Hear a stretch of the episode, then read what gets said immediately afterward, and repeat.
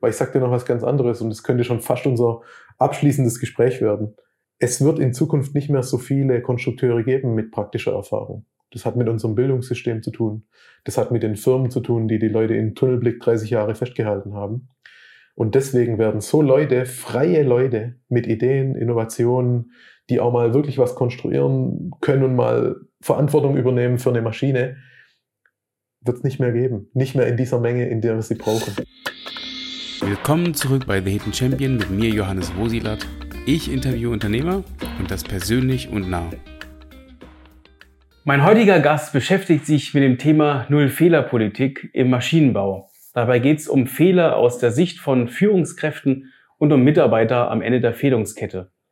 Sich selbst beschrieb er in unserem Kennenlernen mit den Worten, ich bin Konstrukteur und Geschäftsführer, genau in dieser Reihenfolge. es geht um Jan Windmüller von der Convex GmbH. Convex agiert als Konstruktions- und Entwicklungsdienstleister im Maschinen- und Sonderlösungsbau. Und was seinen Job mit Null-Fehler-Politik zu tun hat, darum geht es heute. Hi Jan, danke für deine Einladung. Hallo Johannes, herzlich willkommen. Ich habe dir einige Fragen mitgebracht aus unserer Community. Und ich fange direkt an. Die Frage von Paul. Wie alt bist du? 36 tatsächlich. Ganz kurz und knackig. also alt, nee, aber. Der Niklas fragt, warst du schon immer selbstständig oder wie kam es dazu? Nee, tatsächlich nicht. Also gegründet ähm, habe ich die Firma 2018 das heißt, wir sind in unserem fünften Geschäftsjahr ähm, und kämpfen uns äh, seitdem durch die ganzen Maschinenbauprojekte. Aber auch 2018 Anfang, also wir haben Mitte im Sommer angefangen mit der Firma alles zu gründen, haben uns auch sehr viel Zeit genommen, um das ganze Thema vorzubereiten. Das heißt, so seit 2018 Anfang selbstständig würde ich es mal nennen. Aber da wir auch direkt eine GmbH gegründet haben, sind wir schon mit einer direkten Firmenstruktur gestartet. Sehr cool. Wie groß seid ihr denn als Team? Ähm, wir sind in, in Vollzeitmitarbeitern fünf Personen. Das, ich ich sage immer ein sehr starkes Fünf-Mann-Team mit erhöhter Leistung. Das hören die Mitarbeiter natürlich nicht so gern. Ähm, und äh, das, ansonsten füllen wir immer mit Leiharbeitern noch ein bisschen aus. Also wir hatten äh, 2022 zwischendrin mal zehn Leute hier. Ich meine, heißt ja nicht, dass ihr nicht erfolgreich seid. Weil du hast ja auch das Maschinenbaubeispiel gezeigt mhm. äh, eines, eines Freundes, der mit fünf Mann Maschinen baut, äh, wo andere hundert Mann brauchen. Ja, ich, äh, ich denke gerade diese Strukturen sind auch ein Riesenthema. Also äh, ich, ich wollte von Anfang an nicht zu groß werden.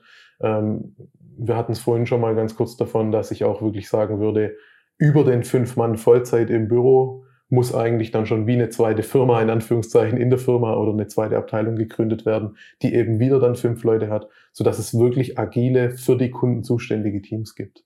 Ja. Ich habe eigentlich kein Interesse, dass das, ähm, ich sage mal, noch, noch mehr Struktur in die Firma mit einzubeziehen, um halt auch die Prozesse, an denen wir ja kämpfen, dass wir so schnell wie möglich sind und eben viel schneller als andere sind mhm. im Bereich Entwicklung und Konstruktion, die dann eben wieder so zu vergrößern, dass wir eine Menge Zeit verlieren. Und ich habe das Gefühl, das können wir uns in Zukunft nicht leisten. Mhm. mhm. Zu der Struktur und ähm, um den Wettbewerb geht's nachher auch ein bisschen, aber da, das sind dann meine Fragen. okay. Ich stelle erstmal die ja, Fragen fertig. Ähm, ähm, welche Größenordnung haben eure Projekte? Puh, äh, ganz unterschiedlich. Also wirklich, es gibt äh, mini kleine Projekte, wo wirklich so kleine Werkzeuge entwickelt werden. Kleine 3D-Druckteile machen wir immens viel. Ähm, auch Baugruppenoptimierungen, wo dann eher kleine 3D-Druckteile entwickelt werden müssen. Aber wir konstruieren auch mal 2000 Stunden an einer Roboteranlage mit 12, 15 Robotern, 10, 15 verschiedenen Stationen, wo etwas mhm. in Linie produziert, verpackt und so weiter wird. Ähm, das heißt, man kann das gar nicht so richtig greifen, aber ich würde sagen, keine 10.000 äh, Stunden Automobilkonstruktionsprojekte, sondern mhm. bei 1.500 bis 2.000 Stunden hört unsere äh, Kapazität auf. Okay. Ja, Kapazität ist natürlich ein Thema, aber ich glaube, ein Kunde möchte auch nicht, dass es sieben Jahre dauert, bis sein Projekt dann fertig ist. Mit 10.000 Stunden und zwei Leuten, da ist man eine Weile beschäftigt irgendwie. Mhm. Die Lisa fragt, ich habe deinen Blogartikel zum Thema Fehlerpolitik beim Maschinenbauer gelesen. Um was geht es dabei? Um was geht's dabei im direkten? Punkt eins mit den ganzen Blogbeiträgen, ich schreibe die super gerne, weil ich habe irgendwas in meinem Kopf, äh, irgendwelche Gedankenspiele und wenn ich die mal zu Papier gebracht habe, dann sind die aus meinem Kopf verschwunden. Das funktioniert irgendwie sehr, sehr gut. Und bei der Fehlerpolitik war das wirklich das Thema, ähm, dass wir in letzter Zeit merken, dass eben die Kunden denken, dass ein gewisser Perfektionismus herrscht und wenn man eine fertige Konstruktion bekommt, das eben von der ersten Sekunde an funktioniert, so wie es sich im Bildschirm eben darstellt.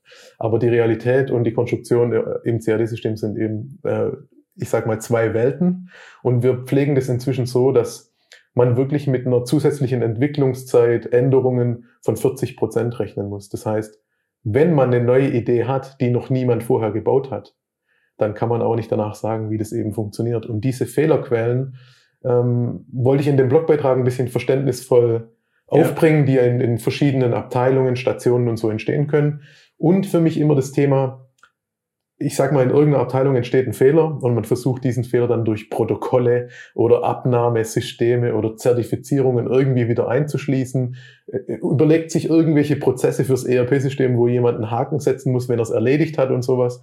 Und ich habe das Gefühl, dass dadurch eher wieder mehr Fehler entstehen, weil eben der Prozess, je größer der Prozess, die Fehlerquellen sind trotzdem da. Und deswegen habe ich das auch so ein bisschen als Fehlerenergie beschrieben. Also man leitet es zwar um, äh, wie Strom oder Wasser, diese Energie, aber die Fehler entstehen halt trotzdem nur halt an anderer Stelle. Und manchmal schlimmer, manchmal besser.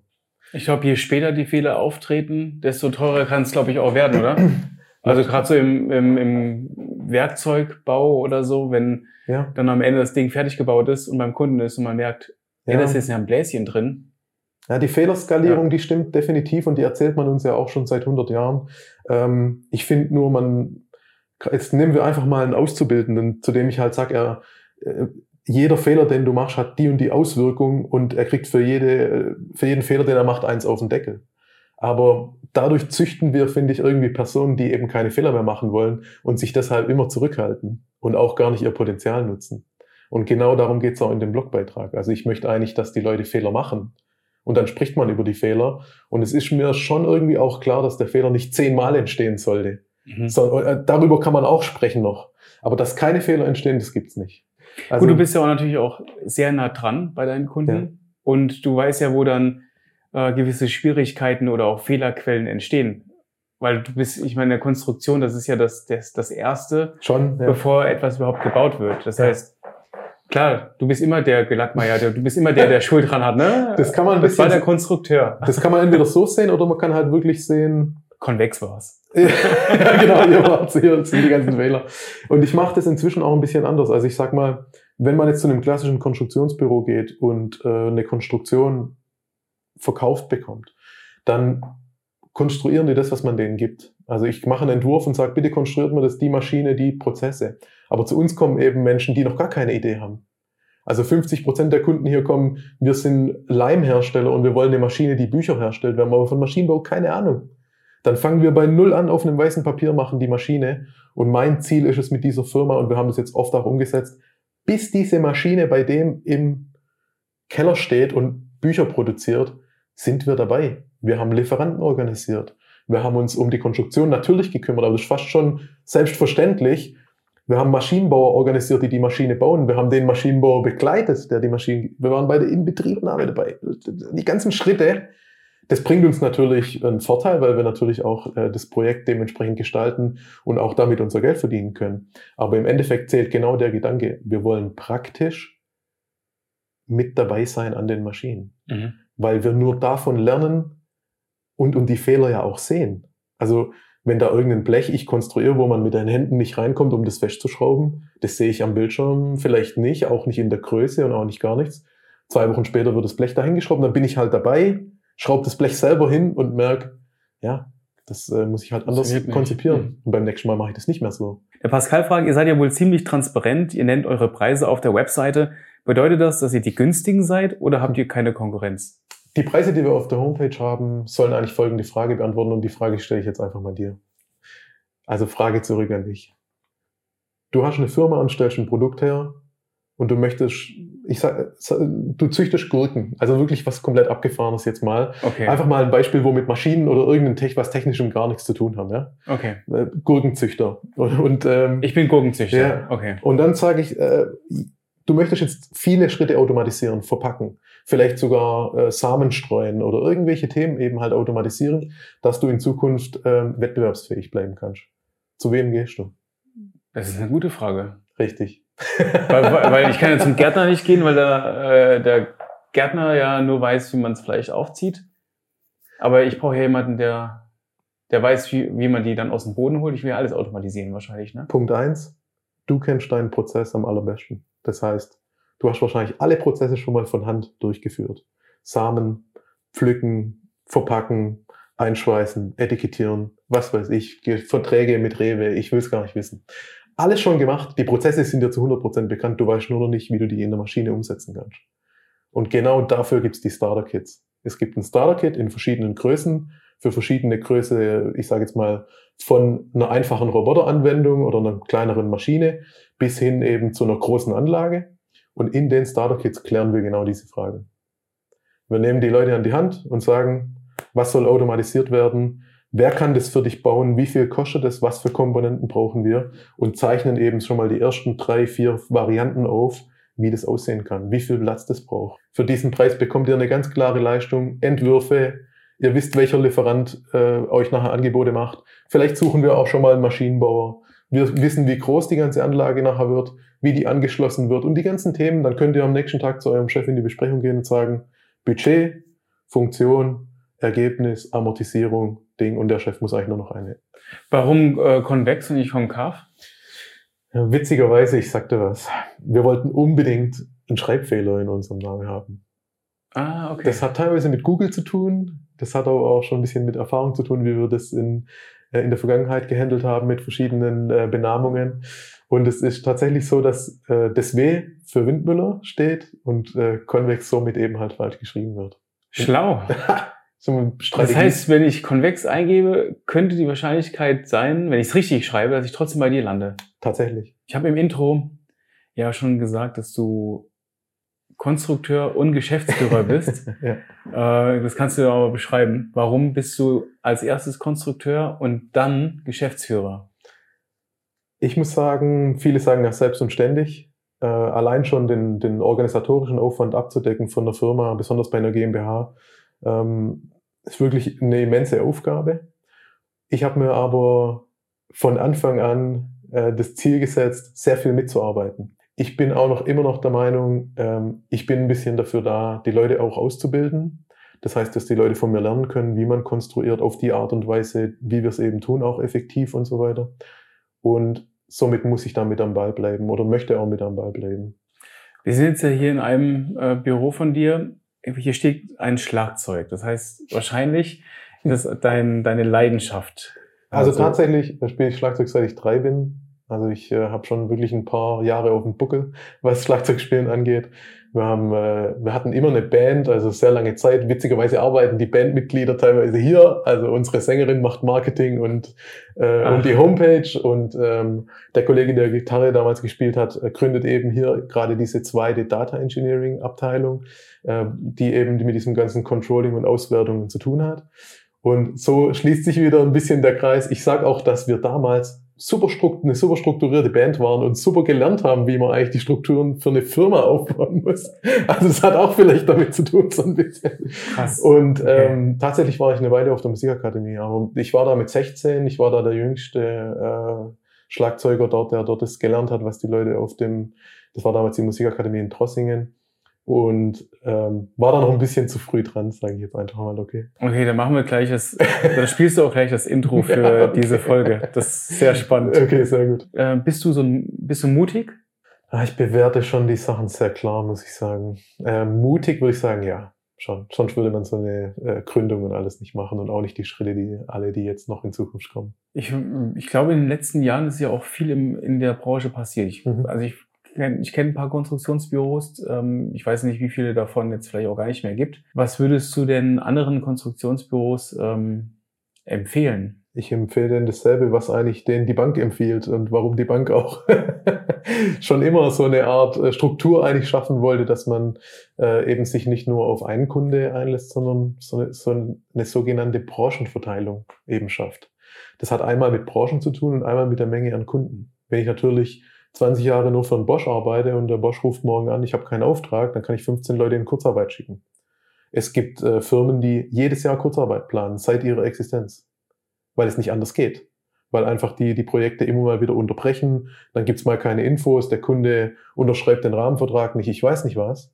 Das heißt, das ist eigentlich schon eingeplant, dass die Leute gewisse Überstunden haben, die dann abbauen und wenn das nicht reicht, halt Kurzarbeit anmelden. Das gehört dazu. Und das muss man sich mal vorstellen, als sein eigenes Konzept von der Firma, sowas eben halt aufzubauen, wenn ich nur für Mercedes oder nur für Bosch oder sowas arbeite. Und ähm, natürlich hat sich das Risiko stark erhöht. Man konnte jetzt 20 Jahre äh, mit den Leuten arbeiten, vielleicht ohne sich groß anstrengen zu müssen, ohne Vertrieb zu machen, weil die die Leute gebraucht haben. Aber das ändert sich im Moment. Wir arbeiten aktuell für 50 Kunden. Wir haben die Tage den 50. Kunde angelegt. Wenn ich einen Auftrag brauche oder weiß in zwei Monaten, ich habe keine Arbeit mehr, rufe ich erstmal diese ganzen Kunden an und rede mit denen. Dann kann es sein, es hat sich schon erledigt für das nächste Quartal. Und wenn nicht, mache ich halt parallel immer Vertrieb und Akquise und Marketing. Das Marketing ist das Allerwichtigste. Wie machst du Marketing? Wir machen sehr viel im LinkedIn. Wir machen das nicht äh, zu übertrieben. Also ich will jetzt nicht sagen, dass wir jeden Tag was posten oder uns was ausdenken oder wie auch immer. Wir haben eine gute Social-Media-Struktur, die regelmäßig was postet. Und im LinkedIn funktionieren die Netzwerkgedanken schon sehr gut. Das muss man sagen. Ähm, ich weiß nicht, ob es in letzter Zeit ein bisschen abgeflacht äh, eher auf mich wirkt. Aber zum Beispiel Anfang letztes Jahr, die ganze Corona-Zeit war immens. Also da ging im LinkedIn der komplette Vertriebsweg, Weg, den man sonst bei Messen und so hatte, lief halt da drin. Und äh, unsere Homepage ist ein bisschen ein Aushängeschild. Also wir kriegen schon mit, dass viele Firmen noch ein bisschen mit ihrer Homepage zu kämpfen haben, was da so draufsteht, wie man die Leute draufhält, wie die Texte gemacht sind und so weiter. Und wir haben uns da immens viel Mühe gegeben, muss ich jetzt einfach mal sagen, und hoffe oder mhm. kriege auch oft die Antwort, dass das eben schon ähm, großes Kino ist. Ja. Und ja. auch sein muss. Ich, das ist einfach meine Meinung, war es von Anfang an, ja. äh, seit wir gegründet haben. Wir entwickeln die auch wöchentlich weiter. Ich habe erst die Tage wieder eine Update-E-Mail bekommen, was wir alles machen wollen. Und das muss so sein. Ich habe die Homepage selber gebaut. Mhm. Und jetzt lasse ich sie von anderen Leuten halt äh, pflegen und weiter bearbeiten und ändern, okay. weil ich auch nicht alles wusste, was man so wissen muss. Ich habe mich viel mit SEO beschäftigt, weil eben Google inzwischen auch eine riesen Rolle spielt. Ich habe Kunden aus der Schweiz, die über irgendeinen Blogbeitrag auf unsere Seite kommen. Äh, das funktioniert in kleinen Kuchenstücken alles gemeinsam. Mhm. Und das, ich kenne Firmen, die machen kein einziges Kuchenstück davon. Also das funktioniert meiner Meinung nach halt nicht. Die kommen aus einer Zeit, wo der Bedarf so groß war, dass die automatisch sie, äh, zu denen Die hatten kamen. immer was zu arbeiten. Ja. Die haben seit der letzten Krise, wann war die? Vor, ich meine, vor Corona die Krise, ja. 2008, 2009, 9, ja. ähm, haben die Luxusjahre gehabt. Ja, und danach, wenn man es ganz ernst sieht, wenn man einigermaßen gut aufgestellt war, danach auch. Und das, äh, da ja. gab es mal ein Loch und ich habe auch, das hat psychologisch viel verändert bei den Leuten, weil die hatten eine Krise, haben sie überstanden und danach ging es so weiter wie vorher. Das war schlecht. Weil es gab kein, es war keine Veränderung nötig. Man konnte so weitermachen wie das. Stimmt nicht bei allem, also ja, ja, pauschal sagen. Ja, ja. Aber bei vielen, äh, bei vielen war es, äh, bei Fertigungsunternehmen, die ich kenne, äh, war es oft so, ja, wir, konnten, wir hatten zwei Jahre mal eine Delle, aber dann haben wir halt so weitergemacht wie vorher. Und das funktioniert heutzutage halt nicht mehr. Das wird nicht mehr auf Dauer nicht mehr funktionieren. Ja, super spannendes Thema. Wir sind auch, wir, wir hatten vor kurzem so ein paar Vertriebsgespräche und ich finde es super interessant, weil wir haben uns mal die Mühe gemacht, ein Vertriebsheft zu erstellen. Ein Vertriebsheft hat ungefähr 20 Seiten. Da stehen die Sachen drin, die du mich fragst, also zum Beispiel, was sind deine USPs, welche Probleme werden gelöst und so weiter. Aber eben halt auch Wettbewerbsanalysen, Analysen, was die Leistungen angeht, also was leisten wir, was leisten andere äh, für das gleiche Geld oder vielleicht auch ein bisschen das finanziellen Thema beleuchten. Google-Beleuchtung, Kununu, die ganzen Sachen beleuchten. Eben mhm. wirklich ein Vertriebsheft erstellt. Wie schreibe ich Leute auf LinkedIn an? Wie sieht der Text in LinkedIn aus? Diese ganzen Themen. Das hast du gemacht? Das habe ich gemacht ich und das, das fand ich richtig cool und das schicke ich dir auf jeden Fall mal. und inzwischen hatten wir wirklich so mehrere Berater und die sich halt melden und sagen, hey, ich kann euch mal helfen, bringen wir mal ein bisschen euren Vertrieb in Schuss. Und dann schicke ich das denen einfach und sage, wenn du noch irgendwas dazufügen kannst, sag mir bitte Bescheid. Und die meisten sagen einfach gar nichts mehr. Weil das einfach, es gibt kaum, dass die Leute das machen und ich kann es aber wirklich empfehlen, ja. diese Reflexion vertriebs- und marketingtechnisch mal auf Papier zu bringen. Mhm. Ich, ich, für mich der höchste Stellenwert. Ich frage dich jetzt, was ist dein USP? Ich muss, ich muss dir ehrlich sagen, du hattest mir auch schon äh, davor so ein bisschen mal äh, die Fragen äh, gestellt. Ich finde die Frage schrecklich. Ich sag, die ist schrecklich. Ich sag dir warum. Das ist die, das sind die Stärken und Schwächen des Maschinenbaus, sage ich immer. Nee, also, was sind deine Stärken und Schwächen? Weil wir haben USPs, wie unsere Geschwindigkeit, den Innovationsgedanke mit den Ideen. Wir haben USPs, dass wir eben uns sehr schnell in technische Sachen arbeiten können. Wir lösen einen Haufen Probleme, indem wir den Leuten viel Arbeit abnehmen. Und das ganze Thema, was wir jetzt gerade ja. schon alles tausendmal besprochen haben. Ja. Sind es wirklich USPs? Und brauchen wir wirklich USPs? Das ist eine DNA wahrscheinlich. Unser USP ist, dass wir vielleicht ein paar Sachen einfach ein bisschen besser machen als andere. Und das ist schon auch schon ein USP, obwohl das schon ganz viele Leute machen. Also eigentlich ist es gar nicht ja. unique, aber und so, ich finde die Frage finde ich deswegen ein bisschen schwierig zu beantworten. Und darauf basiert, die Firma hier basiert gar nicht auf USPs. Weil ich sag dir noch was ganz anderes und das könnte schon fast unser abschließendes Gespräch werden. Es wird in Zukunft nicht mehr so viele Konstrukteure geben mit praktischer Erfahrung. Das hat mit unserem Bildungssystem zu tun. Das hat mit den Firmen zu tun, die die Leute in Tunnelblick 30 Jahre festgehalten haben. Und deswegen werden so Leute, freie Leute mit Ideen, Innovationen, die auch mal wirklich was konstruieren können und mal Verantwortung übernehmen für eine Maschine, wird es nicht mehr geben. Nicht mehr in dieser Menge, in der wir sie brauchen. Und somit ist das schon komplett unser USP. Viele Kunden sagen immer, ich brauche Brain. Ich brauche einfach nur Brain und der Rest kriegen wir hin. Und das, das stimmt, ja. Das stimmt. Und die Brains muss es geben. Die müssen wir hier einsammeln, in der Firma hier unten einsperren und nie wieder rauslassen. Und äh, es gibt inzwischen immer mehr Kunden, die das benötigen. Eine letzte Frage habe ich. Einmal, wo holst du dir deine Motivation her? Und die zweite Frage stelle ich dir gleich. Ja, viele Punkte, wo ich mir die Motivation höre, ist tatsächlich, ähm, dass man das so ein bisschen voranbringen möchte.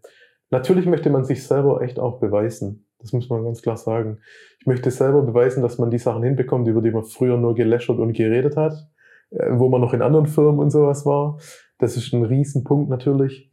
Aber ich muss auch echt sagen, in den Menschen drumherum, weil egal ob es Mitarbeiter, Kunden, Partner, Lieferanten, was sind, im Moment haben wir ein sehr enges Verhältnis. Also wir waren vor kurzem mit dem Maschinenbauer abends essen mit, dem, mit den obersten Chefs, ja. So mhm. einfach diese ganze Verknüpfung.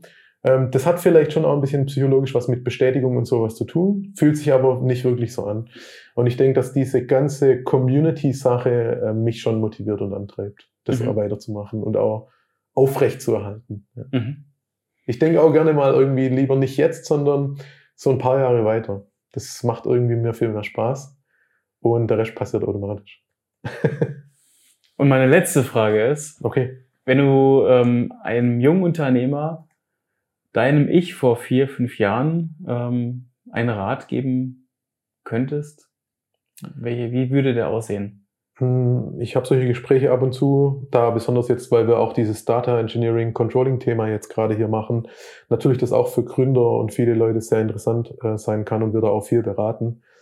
Aber ich sage, denk die Firma zu Ende für die ersten drei Jahre. Da tun sich die meisten Leute schon immens schwer. Also wirklich Liquiditätspläne, Strukturpläne, wie ich, wann stelle ich welchen Mitarbeiter an, was kostet der mich? Wie sehen wirklich nicht nur der Bruttolohn, sondern auch wirklich die Lohnkosten aus. Das ist ein immenser Unterschied. Welche Investitionen muss ich machen und wann kriege ich dieses Geld wieder rein? Diese ganze Planung vorab, besonders Marketing und Vertrieb, wir haben es jetzt ein paar Mal angesprochen, vergessen die meisten komplett. Ja, ich mache ja das und das und die Leute kommen dann automatisch. So funktioniert halt die heutige Welt nicht. Die heutige Welt findet im Handy oder im Internet statt und macht euch darüber Gedanken. Macht euch darüber Gedanken. Es, selbst wenn ihr nur ein kleines Problem löst, es ist immer wert, sich selbstständig zu machen, finde ich, wenn man so den inneren Antrieb hat, aber man muss immens strukturiert sein. Man muss immens gut aufgestellt sein. Und ich finde, es müssen so viele Faktoren zusammenpassen. Ein Konstrukteur konstruiert nicht nur Teile. Ein Konstrukteur muss inzwischen mit Menschen reden können. Kundenkontakt, Lieferantenkontakt, Anfragen, Angebote, Auftragsbestätigungen. Der muss technische Zeichnungen erstellen können, muss sich mit Toleranzen, Werkstoffen, Fertigung, verschiedenen Robotern, was weiß ich, alles auskennen. Denkt immer die Aufgabe, die ihr habt, komplett zu Ende. Und dann werdet ihr sehen, dass für viele da noch so viele Punkte offen sind. Ja. Und erst wenn die alle geklärt sind, sollte man gründen. Und wenn man jetzt mal auf so einen Konstrukteur guckt, das ist ja eher so ein blauer Charakter. So Zahlen, Daten, Fakten. Bisschen, ja. Ja, me meistens eher introvertiert als extrovertiert. Und die Punkte, die du eben aufgesagt äh, hast, sind halt eben auch andere Charakterzüge, wie dass du auf Leute zugehst, dass du mit Menschen ja. kommunizierst. Das heißt, da werden, da werden äh, kommen Dinge zusammen, Expertisen, die eigentlich eine Person gar nicht abdecken kann. Ja, praktische Erfahrung. Äh, Ja, ja. Wir können unendlich Ja, weiter. was der Kunde eigentlich von dieser Person erwartet. Aber ich sag dir auch was. Das hat jetzt ein, fast schon ein bisschen Fachkräftemangel-Diskussion Charakter. Aber ich sage, nutze das Potenzial von dem Mitarbeiter richtig. Wenn der introvertiert ist, sehr gut konstruiert, sehr gut Zeichnungen erstellt, sehr gut umsetzt, strukturiert seine Projekte plant, dann macht es auch mit ihm. Versuche ihn aber trotzdem aus der Blase immer so ein bisschen rauszulocken, um zu gucken, was er noch kann. Sonst findet man seine anderen Potenziale nicht. Das eine Potenzial haben wir jetzt schon zu 100% ausgenutzt und jetzt müssen wir gucken, wo hat er vielleicht noch Potenziale, sonst schläft er mir ein und bleibt eben in diesem Tunnel. Und so kommen dann die 120% Leistung hin. Nur so kriegt man es hin. Ich habe wirklich mit Maschinenbauer, Personalabteilungen solche Sachen schon alles komplett durchdiskutiert. Die nehmen, die wollen irgendwie die Eier legen, die wollen Milchsau, es ist so, und lehnen Bewerber ab, wo ich sage, schaut einfach, was ihr mit dem machen könnt. Ich sage auch, dass 50% der Personen in der Firma an der falschen Stelle arbeiten und eigentlich was ganz anderes können, das denen Spaß machen würde und so weiter. Dass es in einem Großkonzern nicht so funktioniert, von denen spreche ich jetzt schon gar nicht mehr. Aber im Mittelstand, wie kann man sich das noch erlauben? Leute nicht zu nutzen, die womöglich Spaß an irgendeiner Aufgabe hätten. Ich habe mal eine Stellenanzeige hier geschrieben, wo ich reingeschrieben habe, ihr könnt machen, was ihr wollt. Ich brauche eine Assistenz und mit der Zeit werden sich deine Aufgaben selber entwickeln. Es haben sich brutal immens viele gemeldet, wo so wissen wollte, um was es geht und so. Dann sage ich, komm mal eine Woche hierher zum Arbeiten und du wirst sehen, man kann ein Büro suchen, ein neues Gebäude suchen, ein neues Team bilden, knüpft Kontakte nach Schweden, Italien, mach einfach irgendwas, wo uns weiterbringt und wo dir Spaß macht. Und so eine Person, wenn man die da findet und die macht es, die ist das Zehnfache von dem Wert, was sie, äh, was sie mich kostet. Jan war mega. Ich fand's spannend.